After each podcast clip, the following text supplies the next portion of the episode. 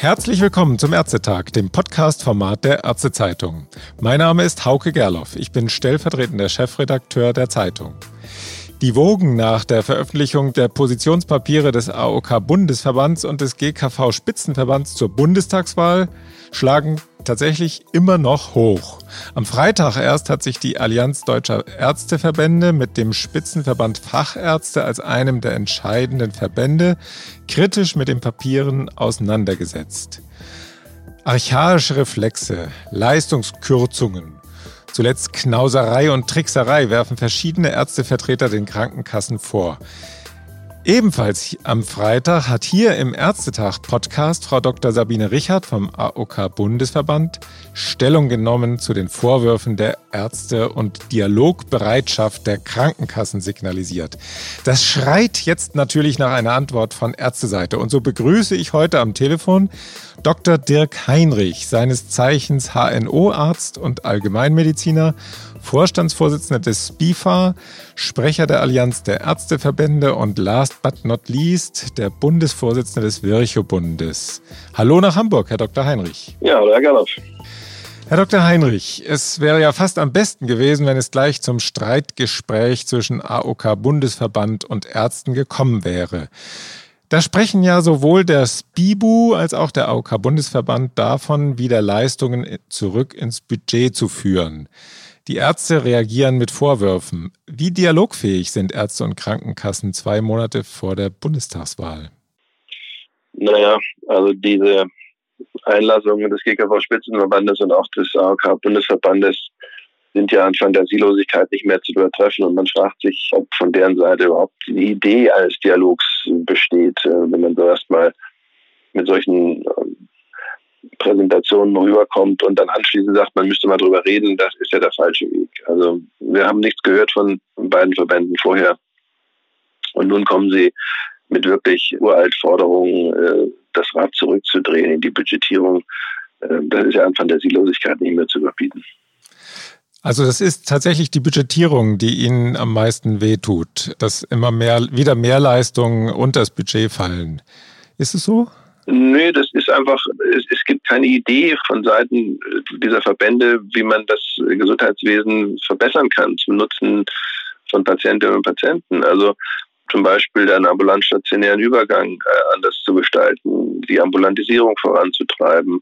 Da sind ja durchaus Potenziale, wenn man jetzt sagt, man, man muss Geld sparen, es ist nicht genug Geld da und man möchte die Beiträge nicht erhöhen. Es gäbe ja Möglichkeiten, erhebliche Gelder einzusparen mit Fantasie. Wir haben ja halt gerade als Spitzenmann Fachärzte da entscheidende Vorschläge auch gemacht, die sehr durchdacht sind und die auch schon sehr ausformuliert sind. Darauf geht man nicht ein, sondern man geht in den alten Sparreflex zurück und möchte gerne in die bequemen Zeiten der Budgetierung zurück. Das ist so ein Reflex der Krankenkassen. Ja, ich möchte schon am Anfang des Jahres wissen, was alles am Ende des Jahres gekostet hat. Das ist weder zeitgemäß noch sachlich angebracht, weil wie wir jetzt gerade in der Pandemie lernen, lässt sich in der Medizin eben nicht alles vorhersagen. Und deswegen ist es nicht, nicht mehr als recht billig, wenn die Ärzteschaft sagt, es gibt Preise für Leistungen und die Preise müssen bezahlt werden. Das, was mal als Budgetierung existiert hat, ist ja mit dem TSVG mehr oder weniger Geschichte, noch nicht ganz, aber fast. Und ganz ehrlich, das werden wir uns auch nicht wieder aufdrücken lassen. Mhm. Das, Sie haben es jetzt angesprochen, das TSVG ist natürlich da ein Thema. Das, das hat ja den Kassen damals auch sehr wehgetan. Zumindest hat das die Frau Dr. Richard am Freitag auch nochmal wiederholt. Da geht es ja um Fälle aus der offenen Sprechstunde, Neupatienten, Patienten, die von der Terminservicestelle oder auch vom Hausarzt vermittelt werden. Die Bereinigung dieser Leistung war ja jetzt auch ein Thema im Gesetzgebungsverfahren zum VWG. Ist dieser Streit eigentlich am Ende abgeschlossen? Ich glaube, ich, ich meine, es wäre im letzten Moment dann doch aus dem Gesetz gestrichen worden. Es ist jetzt so eine Art nochmalige Bereinigung oder eine Verlängerung der Bereinigung ist ja jetzt drin. Allerdings in einer sehr, mal, schwierig zu berechnenden Form. Und das muss dann im erweiterten Bewertungsausschuss nochmal alles im Detail besprochen werden. Aber das zeigt, und gerade jetzt, dass man, äh, obwohl das den Kassen sozusagen gelungen ist, das nochmal zu verlängern, zeigt, dass sie, und dann kommen sie anschließend nochmal mit der Forderung. Das zeigt, dass die Kassen überhaupt nicht abwarten, bis mal ein Gesetz seine Wirkung zeigt. Hätten sie tun können. Die KBV hat ja nun mit dem Quartalsbericht 4 2019 und dem Jahresbericht 2019 über die Honorare da kann man das ja alles nachlesen. Man kann nachlesen, dass das, was an Mehrkosten entstanden ist durch das TSVG, genau in dem Rahmen sich bewegt, den die KBV damals auch prognostiziert hat, mhm. wie der Bundesminister, aber auch dann der Gesetzgeber vorher wusste und der ist jetzt auch eingetreten. Und die ganzen Berechnungen, die von Seiten der Kassen damals kamen, die den vierfachen Betrag ausgeworfen haben, weisen sich jetzt schon als falsch. Und man sieht daran, wie unseriös da gearbeitet wird. Es werden so Potemkinsche Horrordörfer aufgebaut vor solchen Gesetzgebungen, um es zu verhindern. Und hinterher bricht das ein Kartenhaus zusammen. Das sieht man jetzt. Und trotzdem kommen diese Forderungen. Und das empfinde ich zunehmend als unseriös. Und wie soll man mit jemand verhandeln, der auf solcher, auf, auf, obwohl es Daten gibt, diese Daten ignoriert und einfach alte Forderungen und alte Vorstellungen wiederholt, nur nach dem Motto, feste, feste drauf, dann wird schon passen. Ja, also die Frau Dr. Richard hat jetzt äh, bei uns im Gespräch äh, die Strategieanfälligkeit der Regelungen beklagt und hat gefordert, dass eine Evaluierung stattfinden müsse. Ist das jetzt tatsächlich, ist das denn überhaupt nicht, ist das denn überhaupt nicht vorgesehen? Natürlich ist es vorgesehen, oder? Es wird doch gemacht. Haben Sie mal gefragt, was Sie mit Strategieanfälligkeit meint? Meint Sie jetzt, wir gehen jetzt auf die Straße und fangen Neupatienten mit dem Lasso ein? Oder ich, verstehe es nicht. Also Sie hat ja, auch die offene Sprechstunde ist begrenzt auf 17,5 Prozent. Also wo ist jetzt die Strategieanfälligkeit. Ja, kann man, kann man drüber diskutieren. Jetzt kommen wir noch mal einmal zum Budget, bevor wir zur Ambulantisierung dann kommen. Da gibt es ja durchaus noch andere Themen in der Tat. Von den Kassen heißt es, die MGV sei auskömmlich. Zum anderen sei sie ein gutes Mengensteuerungsinstrument. Zurück zur Einzelleistungsvergütung wolle jedenfalls bei den Krankenkassen, hat sie gemeint, niemand mehr. Die Quotierung über das Budget sei in den vergangenen Jahren zumal minimal gewesen, die tue also kaum noch weh. Und so, ich habe so ein bisschen den Eindruck, so wie die Ärzte die Zeit der harten Budgetierung scheuen im letzten, vorletzten Jahrzehnt, so fürchten sich die Krankenkassen vor einer Rückkehr in die 70er Jahre, also 1970er Jahre, mit der Einzelleistungsvergütung, wo dann die Kosten so in die Höhe geschossen sind. Wie können Sie da irgendwie zusammenkommen? Ja, das ist ja wirklich, also man denkt halt wirklich nicht nach und man ignoriert ja völlig die Fakten. Die Budgetierung war doch so, dass wir in Hamburg hatten eine Budgetierung, wir haben, acht, wir haben dann am Ende noch 78 Prozent bezahlt bekommen, in Bayern 94 Prozent. Wo ist denn da die Gerechtigkeit von Budgetierung? Mhm. Sollen jetzt alle Ärzte nach Bayern ziehen, wenn sie noch Geld verdienen wollen? Also das sind doch, da wird doch einfach ignoriert, wie die Realität der letzten 20 Jahre war. Die Budgetierung hat sich ganz unterschiedlich entwickelt. Hausärzte in Thüringen bekamen 103 Prozent bezahlt, Hausärzte in Hamburg 78. Wo ist denn da eine sachliche Rechtfertigung für derartige Unterschiede? Mhm. Ja, da kann man ja noch argumentieren, Hamburg ist natürlich viel günstiger in allen Kosten als Thüringen. Das ist doch lächerlich. Mhm. Also mich ärgert daran wirklich, dass hier überhaupt nicht mit Fakten gearbeitet wird, sondern einfach irgendwas rausgepustet wird, was bequem ist, bequem für die Krankenkassen. Und das finde ich ärgerlich, weil das äh, gar keine Diskussionsbasis offen lässt sondern das ist dann das ist fast sinnlos, sich zu unterhalten, wenn man solche Vorstellungen gegen pustet, ohne, ohne die Realitäten der Vergangenheit mal in Kauf zu nehmen. Und wenn man die, die Jahrzehnte mal zurückblickt, dann hatten wir eine Ärzteschwemme in den 80er Jahren und in den 90er Jahren. Da konnten sich ja kaum niederlassen. Da gab es ja überhaupt gar keine, haben sich auf eine frei werdende Praxis, haben sich ja 30 Leute beworben. Heute werden die Praxen ja gar nicht mehr los. Das heißt, jetzt zu glauben, dass eine Praxis irgendwo, die übernommen wird, plötzlich riesengroße Leistungsmengen mehr erbringt als der Vorgänger, ist doch völlig unrealistisch. Ja. Weil das kann er gar nicht mehr schaffen. Es ist doch, die Praxen sind jetzt alle voll. Wo sind denn irgendwie strategieanfällig? Wo soll ich denn noch neue Patienten unterbringen? Ich bin hier, in, ich bin selbst in Hamburg. Meine eigene Praxis in einem Stadtteil mit 90.000 Einwohnern sind die einzige Praxis. Also wir können uns für Patienten gar nicht retten. Wo soll ich denn jetzt noch strategisch mir noch irgendwelche Patienten herschnitzen? Das ist alles, das ist bar jeder Realität. Äh, ja, das ist so ein bisschen, da komme ich gut mit bei dieser Argumentation. Also wir sind in einer anderen Situation heute als damals, ja. Ja, völlig. Wir, wir haben Ärztemangel. Ich werde die Hausarztsitze gar nicht mehr los. Ich, ich habe noch eine andere Praxis. Wir haben zwei Praxen. Wir haben da mal eine Zweipraxis eröffnet, weil es diesen Mangel gab. Und in unserer Hauptpraxis in Horn da verliere ich einen Hausarzt nach dem anderen, was mir wiederum als Hals-Nasen-Ohrenarzt eine volle Praxis beschert. Weil wo sollen die Patienten mehr hingehen, wenn keine Hausärzte mehr da sind? Also auch das ist völlig äh, da und dann, dann zu sagen, wir budgetieren euch, mhm. dann findet überhaupt gar kein Hausarzt mehr, der so eine Praxis übernehmen möchte. Also welcher Arzt übernimmt denn heute eine Praxis, wenn es heißt, auch Privatpatienten haben sie dem Stadtteil nicht und außerdem werden sie auf 78 Prozent runterkartiert. Ja. Ja, dann können wir das gerne machen. Dann machen wir anschließend MVZ. Nur leider finden auch Investoren keine Ärzte in einem MVZ. Mhm. Und die können schon gar nicht die Versorgung, dann, wenn dann noch weniger gearbeitet wird. Also man kann das Gesundheitswesen in diesem Sinne auch tatsächlich kaputt sparen. Es ist möglich. Wenn wir mit diesen Krankenkassen arbeiten müssen, wird das auch passieren. Wir gehen so ein bisschen mal so diese Forderungen durch. Am Freitag hieß es von Frau Dr. Richard, es müsse doch erlaubt sein, über Effizienz und Wirtschaftlichkeit der Leistungserbringung zu diskutieren. Und mit den Kassen könne man durchaus gerne über bürokratiearme Verfahren reden. Was ziehen Sie aus dieser Äußerung? Es geht ja auch um die Wirtschaftlichkeitsprüfung. Das ist ja auch so ein Reizthema, oder? Was meint sie denn mit der Wirtschaftlichkeit von Leistungserbringung? Das müssen Sie mal ausführen, was Sie damit so eine Phrase. Ja. Also es gibt Leistungen, okay, ich, ich sage zu meiner Leistung ein Audiogramm. Ja, ich mache eine Hörprüfung, das ist eine Leistung.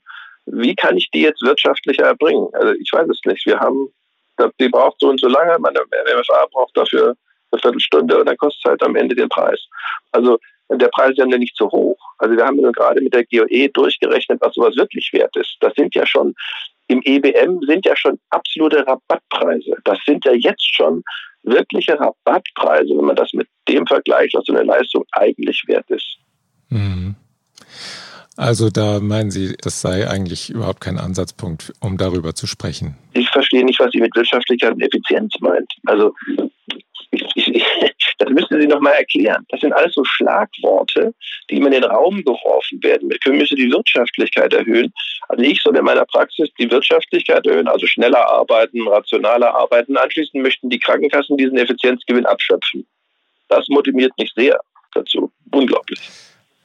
Ja, ich könnte mir vorstellen, vielleicht, wenn ich jetzt mal den Advocatus Diaboli spielen darf, also es geht da, glaube ich, nicht unbedingt um die einzelne Leistung, sondern es geht darum, vielleicht Prozesse effizienter zu gestalten. Und da kommen wir zu diesem Thema Ambulantisierung. Das haben Sie ja eben selber angesprochen, dass Sie das gerne wollen. Und die Kassen sagen, sie wollen das auch gerne. Und die Kassen sagen auch, sie wollen einen einheitlichen Rahmen für alle ambulant erbrachte Leistungen. Also es gibt ja viele Töpfe. Es gibt die Regelversorgung, es gibt die Selektivverträge, es gibt die ambulante spezialfachärztliche Versorgung. Es gibt vielleicht vielleicht auch dann Leistungen in Notfallambulanzen, in Krankenhäusern, die erbracht werden. Leistungen, die vielleicht so stationär erbracht werden, aber im Grunde genommen locker auch ambulant erbracht werden könnten. Sehen Sie hier dann vielleicht Annäherungspunkte zu den Krankenkassen? Sie haben ja jetzt auch gerade gesagt, Sie wollen mehr Ambulantisierung. Ja, es gibt hier in Deutschland noch viele stationäre Leistungen, die ambulant erbracht werden sollten und könnten. Dazu haben wir einen ganz konkreten äh, Vorschlag gemacht, den Paragraph 115 neu zu gestalten und viele Leistungen, die in verschiedenen Paragraphen jetzt untergebracht sind, dort zusammenzufassen, die ambulant zu erbringen und dann entsprechend auch zu vergüten, zunächst mal orientiert am, am DRG-System. Und dann haben wir gesagt, dann gibt es eben 90 Prozent der DRG, da sparen die Krankenkassen schon mal 10 Prozent all dieser stationären Fälle ein. Und damit ist auch der wirtschaftliche Anreiz da, sowohl für Krankenhäuser als auch für niedergelassene Ärzte, diese Leistung dann ambulant zu erbringen. Wir würden uns freuen, wenn die Krankenkassen auf diese Vorschläge eingehen würden. Ja, da kann man ja vielleicht mal drüber reden. Vielleicht als allerletztes, auch das ist ja so ein Thema, was durchaus in die Strukturen dann auch eingreifen würde. Der AOK-Bundesverband hat ja nach einem ganz äh, die Forderung nach einem ganz neuen Rahmen in der Sicherstellung ausgesprochen. Und zwar dieses, Sie haben es vielleicht gelesen, dieses 3 plus 1 Gremium auf Landesebene mit den Landesgesundheitsbehörden als neutralem Mitglied und dann ansonsten ein Gremium mit Ärzten, Krankenhäusern und Krankenkassen auf Landesebene und also so ein kleiner Mini-GBA beinahe. Als dieses neue Gremium sollte die Sicherstellung von den KV und der KBV übernehmen, auch um die sektorübergreifende Versorgung zu verbessern. Wie schmeckt dieser Vorschlag den Ärzten? Die Frage ist immer, auf welcher Basis sollen diese vier dann diese Beschlüsse denn fassen? Wir haben das ja in Hamburg alles schon durch mit kleinräumiger Bedarfsplanung, die der früheren Gesundheitssenatoren mal vorgeschwebt war. Wir haben ja dann mit dem Zentralinstitut für die kassenärztliche Versorgung einen, einen Versorgungsatlas für Hamburg gemacht und mal geguckt, wo sitzen denn welche Ärzte und warum sitzen sie da. Und da stellt sich dann raus, dass eben Versorgung sich nicht an politischen Grenzen orientiert, sondern sie orientiert sich tatsächlich an den Notwendigkeiten der Menschen, an Verkehrsadern, an Stadtteilknotenpunkten, wo auch viele Geschäfte sind, wo Märkte sind, an Verkehrsknotenpunkten des öffentlichen Nahverkehrs, der Straßen, dort, wo sind Parkhäuser und und und. Also es gibt also ganz, ganz viele an Ausfallstraßen wegen der Umlandversorgung. Aber wir haben dann auch festgestellt, und das ist ein weiterer wichtiger Punkt, dass in Hamburg alle 483 Meter ein Hausarzt niedergelassen ist. Mhm. Also der Mensch geht im Schnitt 483 Meter, da kommt er zum nächsten Allgemeinarzt. Aber im Schnitt, wenn man dann die tatsächliche Inanspruchnahme sich anschaut, geht der Mensch 1,4 Kilometer.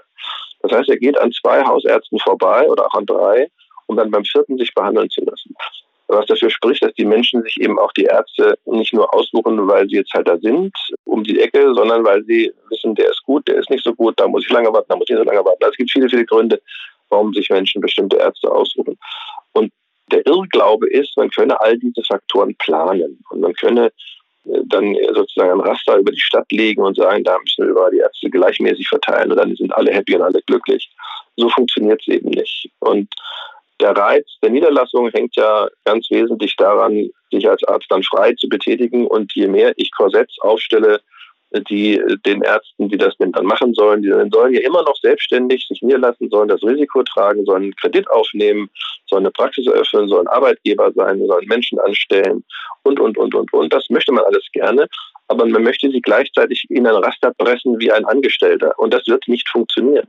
Also je mehr man die Freiheit nimmt, umso weniger Ärzte werden sich niederlassen und am Ende muss man dann eben ein staatliches Gesundheitswesen als NHS ausrufen und dann wartet man eben auf ein Hörtest nicht wie in Deutschland eine Woche, sondern ein Jahr. Ja, so könnte es natürlich passieren.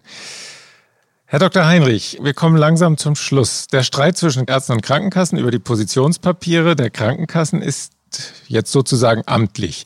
In den kommenden Wochen werden sich die Kontrahenten in einem anderen Zusammenhang gegenüber sitzen, bei den Honorarverhandlungen. Was erwarten Sie von der nächsten Runde, Honorar 2022, die ja immerhin dann auch vor der Bundestagswahl beendet sein sollte, oder? Ja, ich hoffe sehr, dass wie bisher, dass die notwendigen Gehaltssteigerungen bei unseren MFAs, die haben ja, da gibt es ja Nachholbedarf. Wenn man sich anguckt, was heute in der Pflege bezahlt wird, müssen wir dringend auch dafür sorgen, dass die medizinischen Angestellten mehr verdienen. Ich hoffe, dass das entsprechend berücksichtigt wird dass der Inflationsausgleich berücksichtigt wird, die entsprechende Preissteigerung berücksichtigt wird mhm. und dass natürlich auch die Leistungen der niedergelassenen Ärztinnen und Ärzte in der, in der Krise gewürdigt werden mit allem, was da auch in der Zukunft an Bevorratung und an zusätzlichen Einrichtungen zu finanzieren ist. Also da erwarte ich schon einen entsprechenden Zuwachs beim Orientierungspunktwert und ich bin sehr gespannt, wie die KBV das hinkriegt. Ja, können wir sehr gespannt sein. Ich bin auch gespannt. Ja, äh, am Freitag habe ich der AOK-Vertreterin Dr. Richard zum guten Schluss einen kühlen Kopf im heißen August gewünscht. Das will ich Ihnen jetzt natürlich genauso wünschen, mindestens so kühlen Kopf. Und je nachdem, wie die Honorarverhandlungen ausgehen, vielleicht auch je nach Ergebnis der Bundestagswahl und den Folgerungen daraus für Ärzte, haben wir vielleicht auch bald mal wieder die Gelegenheit zu einem Gespräch auf dieser Welle. Wer weiß. Vielen Dank für das Gespräch auf jeden Fall heute, Herr Dr. Heinrich. Alles Gute in Richtung Voterkant. Ich hoffe, in der Nähe werde ich auch bald weilen, aber dann im Urlaub. Tschüss nach Hamburg. Ich wünsche Ihnen einen schönen Urlaub in Norddeutschland, mal ganz pauschal und schöne Grüße nach Berlin. Vielen Dank, Herr Gerloff. Bis zum nächsten Mal. Bis dann. Tschüss.